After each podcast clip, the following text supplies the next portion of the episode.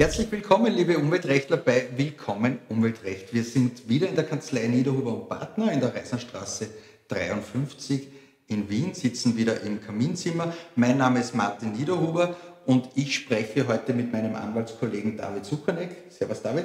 Hallo Martin. Der David ist einer von unseren jüngeren Anwälten, der aber schon ziemlich gut im Geschäft ist. Du machst viel Anlagenrecht, ähm, Industrieprojekte genau. in verschiedenen Bereichen der, der Industrie, ähm, AWG-Projekte, also Abfallbehandlungsanlagen. Und darum ist es naheliegend, dass wir beide heute über Anlagenrecht reden. Und wir haben uns entschieden, über die Änderung von Anlagen zu reden, weil das der, die Sache ist, die in der Praxis am öftesten sozusagen vorkommt.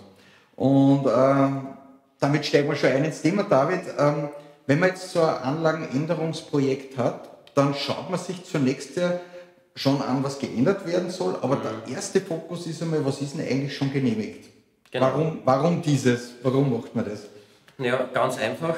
Ähm, wenn ich nicht weiß, was genehmigt ist, kann ich beurteilen, was die Änderung ist. Mhm. Also ich muss einmal zunächst den Status quo ermitteln, was der genehmigte Konsens hergibt, mhm. was wurde genehmigt und das ist mitunter gerade bei Altbescheiden und alten Anlagen mit undurchsichtigen äh, Bescheiden und ähm, Altbehördenstücken gar nicht so leicht zum Ermitteln. Mhm. Aber jedenfalls erster Tipp einmal die Altbescheide sichten. Die sind aber oft total schlank. Ne? So alte Gewo-Bescheide, die haben drei, vier Seiten.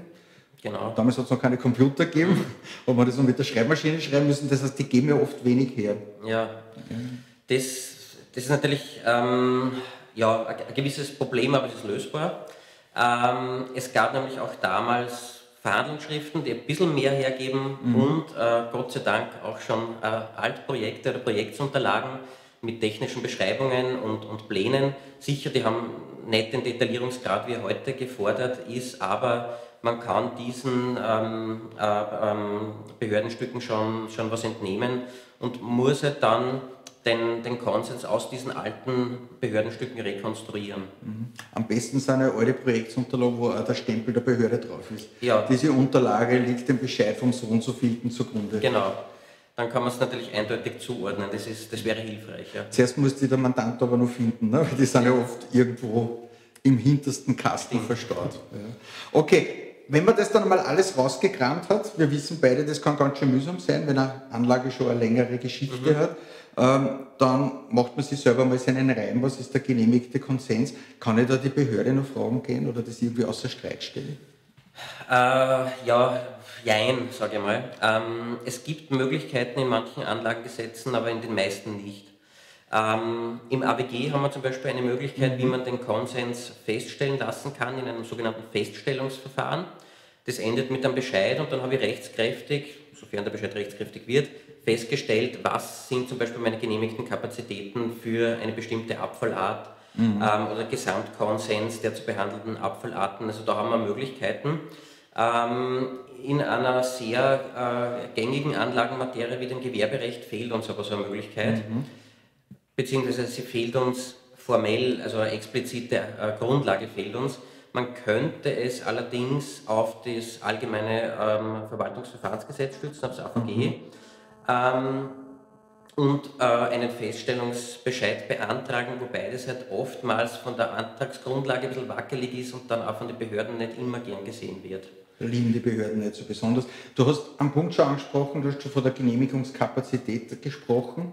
Das ist ja die heilige Kur des Anlagenrechts, weil ja die IPPC-Anlagen nach Anlagenlisten mit Kapazitäten funktionieren. UVB-Anlagen äh, oder Vorhaben gehen ja auch nach Projektslisten mit Kapazitäten. Äh, noch kurz, bleiben wir noch kurz beim Thema bestehende Genehmigungslage. Wie kitzel ich denn aus diesen ganzen Unterlagen die die bestehenden, die genehmigten Anlagenkapazitäten heraus? Ja, ähm, da gibt es zwei Möglichkeiten. Entweder ich habe im Projekt schon eine konkrete ähm, Kapazitätsangabe, wenn da drinnen steht 40.000 Tonnen pro Jahr, dann gilt das. Mhm. Dann habe ich einen mengenmäßigen Deckel. Wenn es den nicht gibt, so wie es zumeist ist, dann muss ich mir anschauen, was wurde damals genehmigt und muss das halt dann selbst herleiten, berechnen. Ähm, und da kann ich dann jedenfalls von der maximal technisch möglichen Kapazität ausgehen. Mhm. Ähm, das heißt, ich schaue mir an, der Holzschredder, ähm, was kann der pro Stunde und rechnet das dann hoch Ähm, natürlich muss ich da berücksichtigen, die Betriebsstunden äh, jeden Tag, wenn die Anlage nur 10 Stunden pro Tag betrieben werden darf, kann ich 24 Stunden annehmen, das ist klar. Also mhm. es gibt da noch andere Rahmenbedingungen, aber an sich, ähm, wenn man von der, von der Stundenkapazität einmal ausgeht, immer das maximal technisch Mögliche, sofern es keinen mengenmäßigen Deckel gibt. Okay. Gehen wir mal davon aus, wir wissen das jetzt alles. Was ist genehmigt worden, welche Kapazitäten sind genehmigt worden. Dann wäre ja unser nächster Tipp, immer noch nicht zur Anlagenbehörde zu gehen, sondern zunächst einmal die Frage der UVP-Pflicht mhm. abzuchecken. Nach dem alten Grundsatz UVP entweder knapp vermeiden mhm. oder volle Kanne in die UVP rein, wenn, wenn sie sich eh nicht vermeiden lässt. Ja. UVP-Fragen äh, sind aber kompliziert. Was ist denn da das Besondere dran?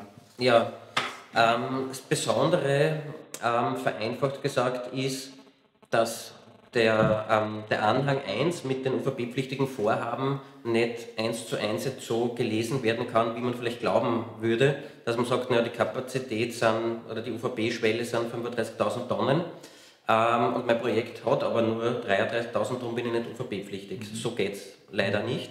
Mhm. Ähm, es gibt da eben, wie du gesagt hast, Besonderheiten und Änderungstatbestände. Das ist das mhm. Wesentliche. Ähm, und da habe ich zum Beispiel einmal die 5-Jahres-Zusammenrechnungsregel mhm. und auch noch eine sogenannte Kumulationsregel. Und beide Regeln muss ich bei den Änderungen berücksichtigen. Mhm. Also die, ganz kurz, die 5-Jahres-Zusammenrechnungsregel besagt, dass ich ähm, die kapazitätswirksamen Änderungen der letzten fünf Jahre bei der bestehenden hinzurechnen muss. Mhm. Das heißt, ich muss ähm, frühere Genehmigungen äh, dagegen nicht gelten lassen, wenn man so will, UVP-rechtlich. Ähm, und bei der Kumulationsregel muss man sogar anschauen, ähm, gibt es Nachbarbetriebe in einem sogenannten räumlichen Zusammenhang, die äh, ähm, einen gleichen UVP-Tatbestand berühren. und wenn das der Fall ist, dann muss ich eine sogenannte Kumulationsprüfung machen. Das alles gilt allerdings nur, wenn ich den Schwellenwert von 25% vom Anhang erreiche. Okay. Also habe so eine De Minimis-Schwelle, ähm, unter 25 Prozent äh, des UVP-Schwellenwerts kann ich mit Sicherheit sagen, bin ich, bin ich sicher. Mhm. Klingt schon nach höherer Mathematik ein bisschen. Ein bisschen. Äh, und mit wem wird die durchexerziert? Äh, das ist ja nicht die Anlagenbehörde, mhm. sondern eigentlich die UVP-Behörde. Ja. Und, ähm, und das im Weg von Feststellungsverfahren. Genau. Ähm, ich meine, ich muss kein Feststellungsverfahren oder in den meisten Fällen kein Feststellungsverfahren durchführen. Ähm, nur das UVP-Gesetz gibt mir die Möglichkeit, dass mhm. ich bescheidmäßig feststellen lasse, keine UVP-Pflicht. Okay, das heißt, das ist eine Option, die ich ziehen kann, aber nicht muss. Nicht muss, ja? genau. Okay, dann wissen wir jetzt, wir vermeiden die UVP-Pflicht. Äh, unser nächster Tipp ist, jetzt müssen wir uns die richtige Anlagenbehörde raussuchen. Mhm. Das ist auch nicht so einfach, wie man glauben würde. Genau. Ja? Es ist nämlich nicht so, dass wir eine Behörde hätten, die alle Materiengesetze dann vollzieht. Ähm, wir haben unterschiedliche Behörden, wir haben unterschiedliche Materien aufgeteilt auf Bund und Länder.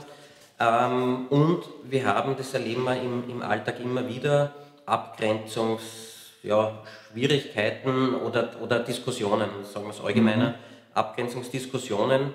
Ähm, welche Behörde ist jetzt für diesen Anlagenteil oder für diese Anlage zuständig und wo ist die Grenze? Mhm. Ähm, und da muss man dann oft ganz genau schauen, ob jetzt für dieses eine Rohr noch die AWG-Behörde zuständig ist beispielsweise oder die Gewerbebehörde. Mhm. Ähm, ja, da stimmt man sich im Regelfall vor Projektseinreichung mit, der, mit, mit den in Betracht kommenden Behörden ab. Die Abgrenzung zwischen AWG und Gewerbeordnung ist ja ein Klassiker, könnte man schon sagen. Und das Highlight sind ja dann die Anlagen, die beides sind. Ne? Genau. Wo in einer GEWO-Anlage dann ein AWG-Anlagenteil drinnen ist. Genau, die, ja. ähm, den Fall haben wir relativ oft sogar.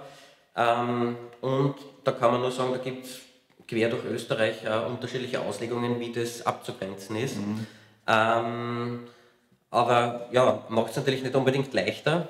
Ja. Äh, aber daher kann man nur raten, im Vorfeld schon abstimmen mit den jeweiligen Behörden und nicht nur mit seiner Gewerbebehörde, sondern auch mit der AWG-Behörde. Mhm.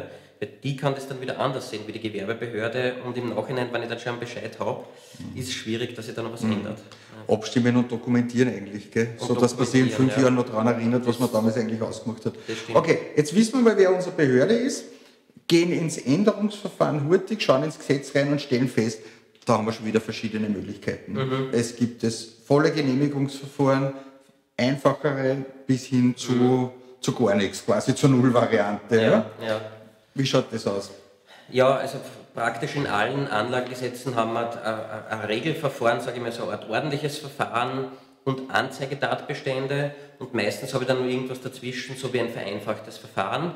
Und ja, in der Praxis würde man einfach oben sozusagen beim schwierigsten Verfahren beginnen und schauen, liegen die Voraussetzungen vor oder liegen die eben nicht mhm. vor. Dann kann ich schauen, geht vielleicht ein vereinfachtes Verfahren, wenn ich auch das ausschließen kann, dann lande ich irgendwann bei den Anzeigetatbestände oder kommt sogar zum Ergebnis, es greift nicht mehr Anzeigetatbestand und ich bin völlig im mhm. genehmigungsfreien Raum. Mhm. Auch das gibt es. Stichwort Anzeigetatbestände oder genehmigungsfreier Raum. Da würde ich gerne zwei Sachen rauspicken, die in der Praxis oft vorkommen. Sehr oft gibt es die sogenannte emissionsneutrale Änderung und nur öfter eigentlich den, den Maschinentausch. Mhm. Das gibt es ja in unterschiedlichen Anlagengesetzen, aber wiederum auch mit unterschiedlichen Ausprägungen. Mhm. Ähm, ja, als Beispiel fällt mir da natürlich gleich einmal die Mutter der Anlagengesetze, die Gewerbeordnung ein. Mhm. Da haben wir den Maschinentausch und die emissionsneutrale Änderung schon lange. Und seit 2017 sind diese beiden Anzeigetatbestände aber entfallen. Also das heißt, sie, sie gibt es schon im Gesetz, aber ich brauche sie nicht mehr anzeigen. Das heißt, wenn eine emissionsneutrale Änderung gegeben ist, kann ich das einfach als Betreiber umsetzen. Mhm. Braucht die Behörde gar nicht mehr. Okay, völlige Genehmigungsfreistellung. Das heißt, ich kriege nichts mehr von der Behörde, muss das wahrscheinlich als Betrieb mit erhöhten internen Dokumentationen irgendwie auffangen. Ja, ne? Da kann ich nur sagen, Stichwort mhm. Betreiberverantwortlichkeit. Mhm. Ähm, kriege keinen Bescheid mehr. Mhm. Die Behörde würde mir bei einer emissionsneutralen Änderung meine Anzeige zurückweisen. Ähm, das heißt, es muss ähm, intern gut und auch also fachlich qualifiziert mhm. nachgewiesen sein, dass tatsächlich eine emissionsneutrale Änderung ist. Mhm. Wenn das nicht der Fall war, ähm, dann könnte es eben anzeigepflichtig gewesen sein und dann fehlt aber wieder der, der, die Anzeige und der Bescheid dazu und dann, ja, dann habe ich eh schon Probleme. Und im AWG gibt es das gleiche Instrument der emissionsneutralen Änderung, das tickt aber dann anders, das mhm. funktioniert anders. Das ist, das ist anders. Die emissionsneutrale Änderung im AWG ist ähm, zunächst einmal viel jünger. Die mhm. haben wir erst seit heuer, seit 2019. Mhm. Ähm, und ist nach wie vor, ja, seit Juli gibt es, also ähm, seit diesen zwei Monaten anzeigepflichtig. Mhm. Ich kann aber das Vorhaben oder das Projekt ohne Bescheid umsetzen, kann aber einen Bescheid beantragen. Das sind da die, die, die, Möglichkeiten. Also es ist nicht genehmigungsfrei wie in der Gewerbeordnung, sondern nur anzeigepflichtig. Okay, und damit eigentlich eine, eine ziemliche Beschleunigung, ne, weil die Anzeige an die Behörde genügt. Genau. David, wir kommen schon langsam zum Ende. Wir haben noch keine Eile, aber schon langsam kommen wir zum Ende. Äh, vielleicht ganz was anderes, was, was jetzt rechtlich, was in keinem Gesetz drinnen steht. Das richtige Projektteam. Mhm. Ja, also, es geht ja nicht immer nur um die rechtlichen Grundlagen, es geht auch darum, dass die, die richtigen Leute zusammenarbeiten und zusammenhelfen. Wer gehört deiner Meinung nach in so ein engeres Projektteam mhm. rein? Da gibt es ja meistens viele Leute, aber mhm. meistens gibt es irgend so ein Kernsteuerungsteam. Ja, ja.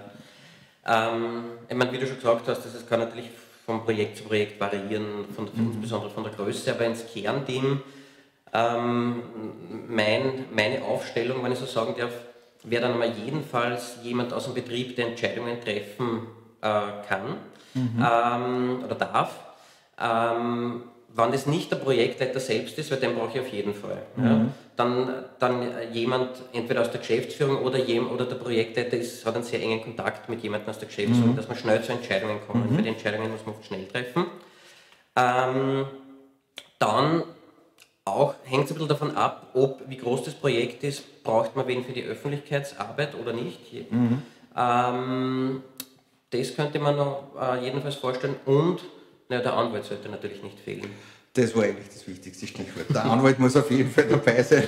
Ich danke dir. Ist eigentlich fast schon ein gutes Schlusswort, würde ich äh, behaupten. Danke mal für die spannende äh, Debatte. Liebe Zuschauer, das war's schon wieder mit äh, Willkommen Umweltrecht. Ich hoffe, das war nicht nur für uns kurzweilig, sondern auch für Sie und wir werden uns demnächst von der gleichen Location wieder mit einem neuen Thema melden.